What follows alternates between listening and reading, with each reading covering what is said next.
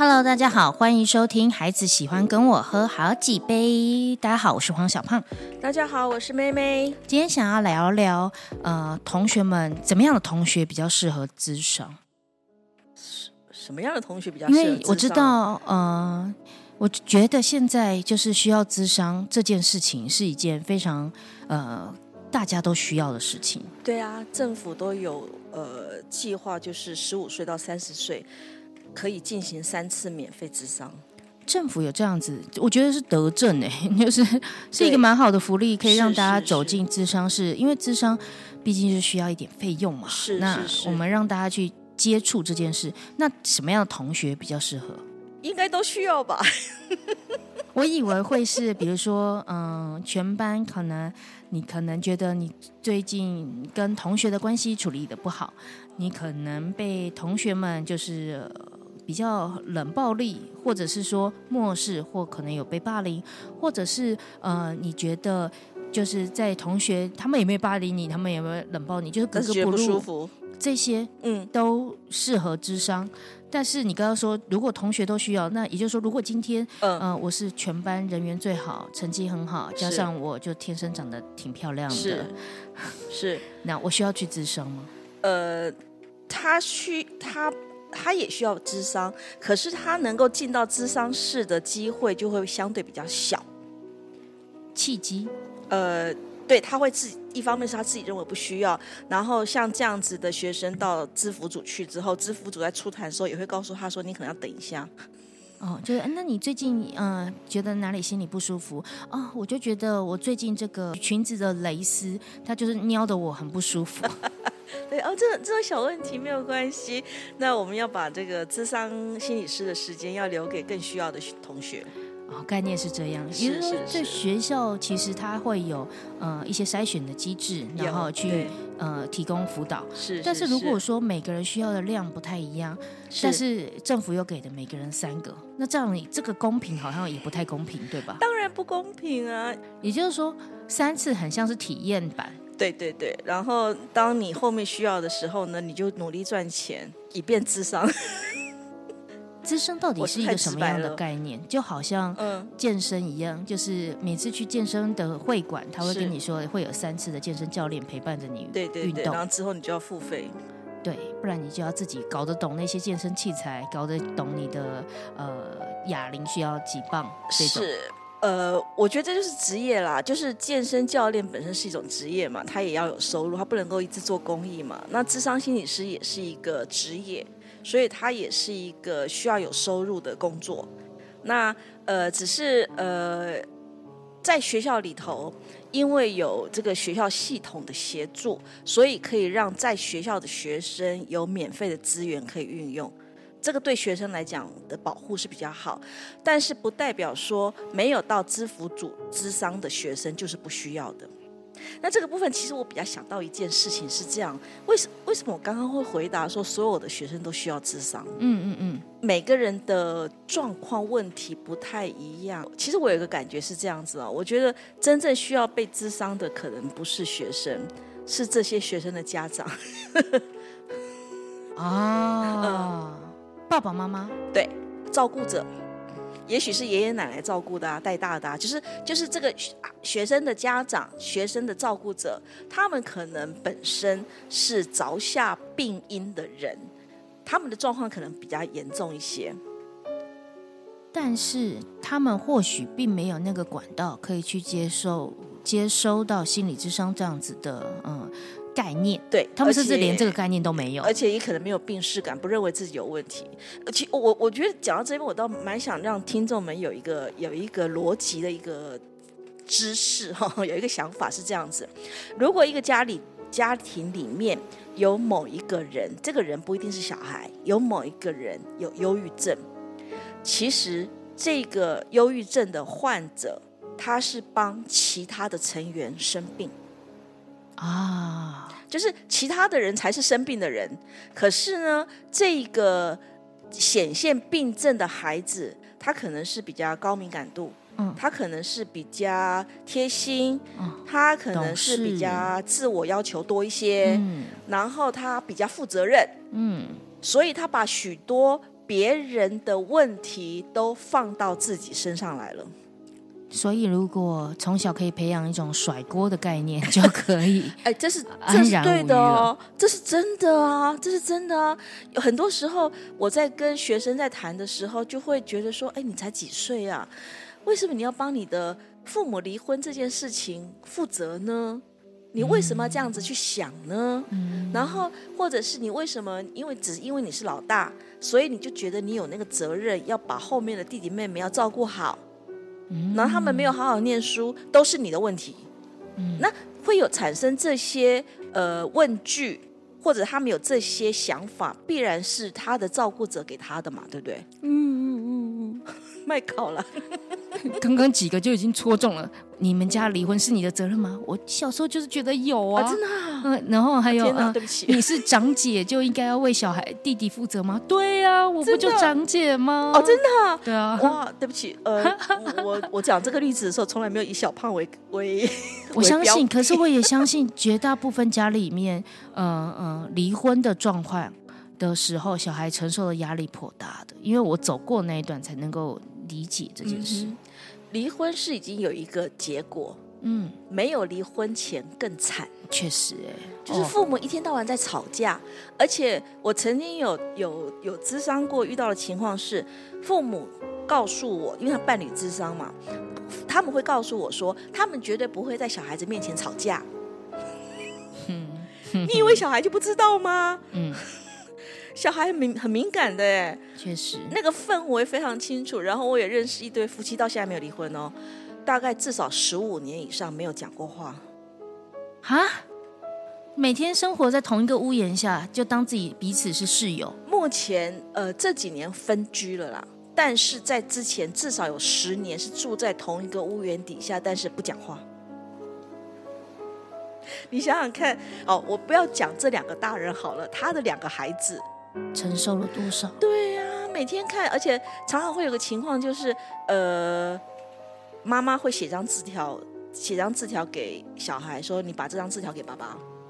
哦，这就是他们所谓的不吵架。呃，他们沟通的方式啊，可是那种那种很冷冷冰冰的状态，给小孩子的感觉一定是不好的啊，对不对？所以，如果小孩子他有忧郁的症头，嗯嗯嗯，好，嗯那我们可以回推，有可能家长呃正在一种状态内。是那如果说是家长有忧郁，有可能是小孩让你忧郁的吗？小花的投射了。是吧？是不是有可能小孩真的是？哦、呃，有对啊，就是尤其是那个呃小孩子还很小的时候，就是有理说不清，然后他又在不断的 try 大人的底线的情况里头，然后大人又很期望给他非常自由自在的成长空间。以上这一段都在说我，我自己投哦、没射。有，我想我想的不是小胖，我想的是昨天才谈话的人，这样子是，是，所以大人的忧郁有可能对我而言啦，嗯，呃，有可能是小孩，有可能，但他真的是一部分。至少我走过去的那一段，我觉得比较多的是我自己对自己的自我的期待，是，然后现在被断掉了。那那跟跟小孩真的没关系。嗯哼，对，对，小孩他他就呃，更多的应该是说我。我对于自己的期待，或者是说我对于呃现在的呃身处的环境的无能为力，嗯哼。导致我各种忧郁的状况。对，呃，我们上一次在谈四息的时候讲到那个 control，就是对自己感觉的控制感嘛，嗯对不对？嗯那人的生活本来就不会是事事顺利，嗯，那你今天发生一件不好的事情的时候，你要怎么去去解释，或者去说明，或者去感觉？那个也是一个训练的过程啊。嗯，我今天不是要去告诉听众说，哎呀，你要乐观呐、你要积极呀、很多事情天塌下来有高个儿挡啊。我觉得，我觉得我不是要讲这个东西，是你自己能不能够去掌握你对发生这件事情的感受。那刚刚小胖提到那种无力感，嗯，一定是在那个当下会觉得就是好像不管做什么都没办法，然后要也没有人可以来协助你，然后就变得是整个人会越来越往里头缩了嘛，嗯，对不对？那往里头缩是一个在那个当下的一个决定，可是你要走出来也是一个自己的决定啊。嗯，所以在那个过程的里头，大人当然要比小孩子要更有能力，因为你是大人呐、对我来说就是一个成熟，就是你长大的过程中，你经历了几十年的光阴，它就是让你越来越多的成熟跟自我管理跟情绪管理。我想举一个例子，是因为我爸妈离婚，那是我爸爸有交女朋友，嗯然后呃某一次在我大学的时刻，嗯他的某个女朋友就是在半夜。对对，因为就不同的阶段嘛，然 后我都叫阿姨，不也不是 记记得很清楚。好，就就那个阿姨，我刚刚问那个某个是智商心理师的毛病，哦，好好好。然后阿姨呢就嗯传了讯息来，然嗯后反正就是跟我抱怨我爸爸，然后就说他现在呃心理的状况很不很不平衡这样子，然后心情非常的不好，他就是就是有各种想要自杀的一个状态。在半夜大概两三点的时候，我接到那，我想起来那个不是我大学的时候，那已经我出社会了。可是刚出社会，我正在拍片，你知道拍片的工作是每天都忙到十一二点，早上四五点、五六点就要起床工作。对在他在两三点的时候打这通电话来，哦，你然后还接了，那我还接了。哦，那当然本来是想说是不是家里人出事，你当然会哦接。第一个想法，对，但结果发现哦是这个抱怨啊。嗯然后我记得在后来的某一天，我拍片有休假，嗯我就是回到家，嗯。那时候我爸爸不在，我跟嗯阿姨深深的聊了，她应该觉得这个小女孩气势惊人，嗯。就是我跟她聊说，嗯，我觉得大人的事情应该自己去处理，你们长大了，对，你们为什么会打电话给我去处理你们的感情问题？是，我想这个举动以后可以不要有吗？哦，小胖这个回应是很棒的，表示小胖是个大人，因为你面对的那个阿姨是个小孩，可是很多时候都是大人在跟小孩求助，说希望，比如说，就像刚刚那个举例，就是、嗯。呃，大人传一个纸条，叫小孩去帮助他传递讯息。对，小孩就很幼稚啊，对我而言，就是刚刚的这个讨论让我想起，哦，我小孩，我小孩子的时候，对我来说，二十二岁、二十三岁，嗯，我出社会还没有很久，我经历的爱情经历也没有那么多，是。可是我当时就是一股愤怒，我就嗯觉得。你们大人真的把所有的事情就是要我们来处理，对对，所以我觉得小胖的心理素质很高，所以小胖就没有生病。当时但是很多的孩子嗯在这个过程当中，尤其是他可能从小就一直在负责任，而且别人会提醒他，你就是要负责啊，你就是要帮忙啊，你就是要去承担啊，然后养成习惯了以后就生病了。嗯，嗯，所以我才会觉得说，应该要谈的是爸爸妈妈，不是孩子。但是要拉爸爸妈妈进来有多难呢、对，而且呃，在学校系统里头的话，是不可能让爸爸妈妈来谈的嘛，为什么？因为那个资源是学生的啊。那父母父母能够能，就是那个逻辑，就是父母要运用的资源应该是社会的资源，并不是学校系统的资源，这系统不太一样。那如果说父母呃一方面没有病视感，然后另外一方面又觉得花钱太多的话，那当然就不会去做做任何心理上的处理的动作了。像是这样的状况，假设小孩自己长大了，嗯很努力的克服所有的困境，嗯，呃，心理的困境，是好，然后变得比较成熟。是，我想他下一个举动就是切割关系了吧？这个关系可能不是说，呃，不是我就好像跟你断绝往来，不对是对，不是不是法律上说，不是不是不是，他就是就搬出去住，想办法自力更生，想办法就是少一点心理的折磨。对，那但是要承担的就是经济的压力，呃，在心理上他会比较早抽离，对吧？对对对，没有错。所以如果家里有那种早婚早恋，嗯因为哦，这个是另外一个问题哦，因为很多爸妈会很担心小孩子在很小的时候就开始谈恋爱，嗯嗯你会不会担心？嗯，是不会。这个眼神不太像，对我应该是说，我觉得就是他爸爸呢也对他够好，好到好到他应该不需要别的男人这样子。嘿，我当包这种尴尬，OK OK 好，呃，我不能讲百分百，但是在蛮多早恋的小孩家里的情况，常常是使得他早恋的原因，因为他想离开，他感觉就是要脱离这个环境，所以去找到下一个一个爱下一个跟温暖。对，对，所以我们在谈那个青少年早恋的问题的家长的时候，都会先做他们家庭的评估。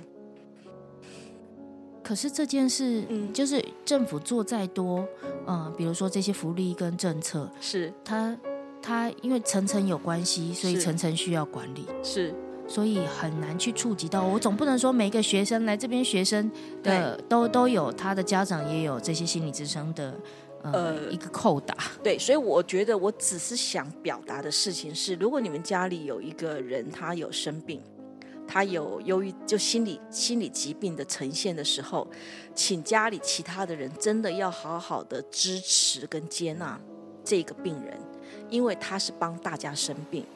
那大多数的情况是，呃，因为他生病了，所以家里其他人都会有一些拒绝跟排斥。而且很有趣的一件事情是，最拒绝排斥的，往往就是造最大的病因。它就是一个镜子嘛，哎，对反射了自己嘛。是是是是是是，对啊。那呃，所以在大学里头，在大学里头，学生我觉得是在目前应该是还蛮幸福的，至少是有学校可以去关心了。对，那只是要必须要让这些学生去了解到，真正生病的可能不是他，是他的家庭。那但是他我们又必须要去协助，说他能够去理解为什么他的家庭是这个样子，因为父母也，呃，我比较相接受说父母不是故意要去欺负小孩，譬如说父母要吵架，嗯，他们他们应该会不不会希望说我们今天两个人吵架之后给小孩造成阴影，可是人在一起就是会吵架，嗯，对啊，所以我觉得不是故意的啊、嗯。那如果孩子有能够理解一些事情的时候，其实对他们来讲心情上会比较好一些。其实我觉得，呃，有三次的机会，如果同学们可以是把握的话，我觉得是嗯哼它就像是开了一扇窗，让你去理解心理智商，它不是一件很很好像很可怕的事情，或者是代表说你其实是很糟糕。对，不是给你贴标签。对，但如果他今天就是只是好奇心理嗯智商能帮助他什么，他嗯可以走进心理智商室吗？当然可以啊，很欢迎啊。然后别人就会说：“哦，那你现在心理状况？”结果发现，呃呃譬如说，如果他不是在学校系统里头，他是到一般的智商所里头的话，因为他也是免费嘛，对于智商所来讲没有什么差别啊。啊，对啊，所以很好啊。那你有没有处理过这种，就是你真的觉得他真的没什么需要处理的人？呃，他我这个要把把话要讲的更精准一点哦。对不起，我我说我回应你这个问题，我要讲的更精准一点。他不是没有问题，是他的问题没有立即性的危险性，他不会因为他的一些状态使得他马上会伤害自己。或者是他有那个意图去伤害自己，所以呢，即使他有这方面的一些，他有一些状况，他其实可以先摆在旁边的。这个就是像我都会很很怀疑说，假假设我去心理咨商，怎么样算是我好了？好难分辨，这个就是你分辨的一种方法嘛。他呃没有想要伤害自己，也没有立即，也没有伤害别人的意图。小胖小胖讲的是一个很呃，我觉得是一个非常非常有聪慧的一个题目哈，因为呃，我们常常会要求就三次啊或六次之后就要结案，但是我是很讨厌结案两个字。因为我觉得人的人的发展是一直持续下去的嘛，在不同的年纪、不同的状态，都会有他面对的挑战。那当当他面对挑战的时候，他一定有一些疑虑。那这个疑虑其实就可以做智商，所以不是结案就没事了。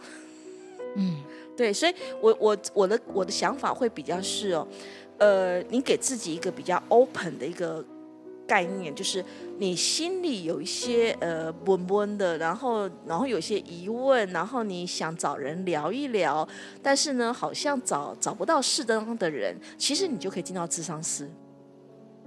嗯，对，那里准备了非常多乐于倾听。对，我我觉得做智商工作哈，有趣的一件事情就是，嗯，逻辑要很强。这个我老公听了一定会很笑，他觉得我逻逻辑逻辑超弱的。可是其实他中风了，我们欺欺负他。是是是，就是我们我们想事情，我们要想的很清楚了，我们要想的很清楚，而且要想的比较周全一点，然后看到点会比较多一点，而且在这过程当中能够找到一些有积极、有希望的东西。如果我们今天撇除掉那一些，其实他因为好奇而走进智商室。老实说，我觉得如果你是因为好奇走进智商室，非常好，代表呃你其实对这个世界是充满 open mind 的。因为很多人把智商当成妖魔化，对，但你不是这样想。好像刚刚小胖讲的那段话，如果从智商的角度来来讲的话，第一个问题就会：为什么你会好奇？你怎么会对智商好奇？会引发你好奇的事件是什么？让你有这个动机来咨商室，就表示有一些状况了嘛？但他有没有可能就是想要理解人类多一点？呃，他为什么会想理解人类多一点？他遇到了什么事？他跟人谈到了什么问题？就是他一定有一些前因，才会有这个情况。就我们在看事情，不会只有看某一点，我们会看的比较长一些。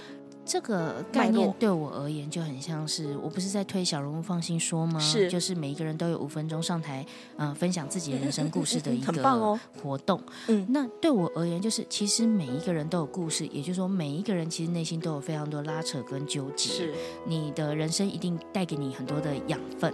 对，那我就回到刚刚妹妹聊到的，就是其实你有一些疑虑，每一个人都有，这是正常的。是。所以，如果你因为那些人生的故事导致你想要走进心理智商，它是一个很合理的。你不用摆出一个姿态说：“嗯，我就只是好奇啊，看你们都在搞什么啊，嗯，好像也还好嘛，就聊个天嘛。”也也不用摆这样的姿态。其实好奇是好的。对，嗯，我想知道我。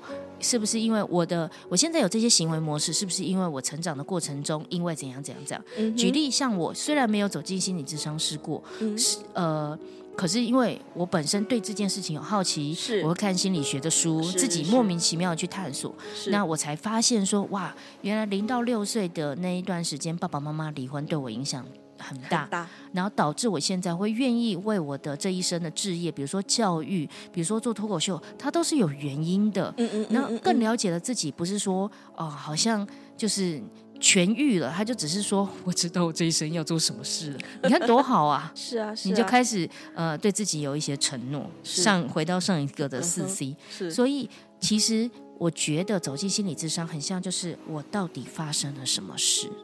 对自己多一点的了解一定是好的。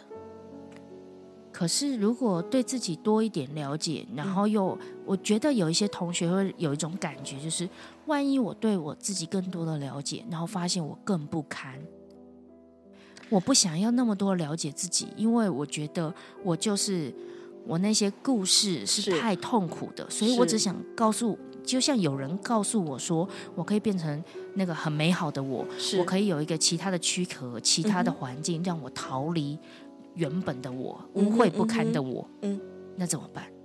好，呃，小胖的这个问题其实包括到两个部分哈。第一个部分就是我们会讲一个人要进入。呃，进入智商里头，他其实可能需要做一些准备，就是他要有一些心理准备，或者是他要呃能够去比较 open mind，对，去跟智商师谈谈，这个是准备，这个第一个部分。那第二个部分是，呃，可能很多时候就是要交给心理师，因为心理师的工作不是在挖你的疮疤。嗯，但我们都觉得好像我们必须要讲我们的故事才能够。呃，其实很多时候你可以不要讲，没有关系，因为因为一个好的心理师，我这样讲好了，一个好的心理师是可以让你很放心，愿意去把你呃可以说的，你就会说出来。嗯，对，不会去故意要你去哭啊。去做一些呃，其实你可能离开智商室之后你会很后悔的事情。嗯嗯，我觉得，我觉得这个是一个是前面你自己的准备，另外一个是呃一个心理师他该有的伦理道德。嗯嗯，呃，那是伦理道德，我们我们伦理道德要求很强的。嗯，对，不一定要透过自己的故事来让自己痊愈，但如果你有意识的发现你的故事就是你现在闷闷不乐的原因，是。那也是好事。当然啊，你其实包括你快乐，为什么为什么这件事情会让你快乐呢？嗯，那为什么你的笑点这么低呢？嗯，哎，其实都是有来源的嘛。嗯嗯，那你就了解了来源，对对，这个了解就好了。嗯，跟原本我们都以为知道了，然后呢，然后没有啊，啊不一定啊理解自己就是就这样。因为我我真的谈过蛮多的来谈的人是那种就是，呃，就是好，你你你也知道你的状况是这样子，那你你目前状况你是你是安全的，你是 OK 的，你不会有任何的危险性的发生，好吧，我们就结束吧，就不要再花时间花金钱了。也还是有这样子的，当然有啊，当然有啊。然后等到有一天，呃，他突然有一些不舒服的情况发生，然后意识到说，哎，有一个心理师跟他好像他还蛮可以信任的，他再来谈。所以我觉得，为什么我会认为没有所谓结案这件事情？啊，因为认识自己，就是对我而言，修行的道路就是不停的在认识自己。嗯嗯嗯嗯，因为我不停的认识自己，很像是除了小时候的自己你也认识了，嗯。还有假设我现在四十几岁，对我现在就四十几岁，我可以去认识四十几岁的我，是。也认识了五十几岁的我，是，然后在我五十几岁的时候，再来重新检视四十几岁的我，在猜想五十几岁的我在想什么，跟五十几岁的我应该要在想什么。他就是认识自己，就是一个不断不断可以前进的方向，可以值得探讨的议题。它绝对不会是一个就结束了，我就认识了，然后就结束了，没有我就这样啊。没有没有没有，我觉得我觉得，而且你会发现到，呃，你四十岁比你三十岁的时候更好，你五十岁的时候比你四十岁更好，我觉得那是很开心的事啊。所以，我们除了你刚刚说，呃，政府有补助，几岁到几岁有这样子的？十五到三十，现在心情因为假设三十岁以上已经有经济能力可以去付智商费了，或者是可以运用有一些社呃社区心理智商中心，譬如说。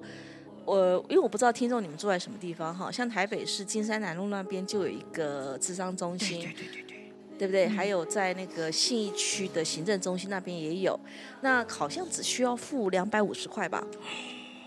哎，只要付两百五十块就可以谈五十分钟的样子，我记得。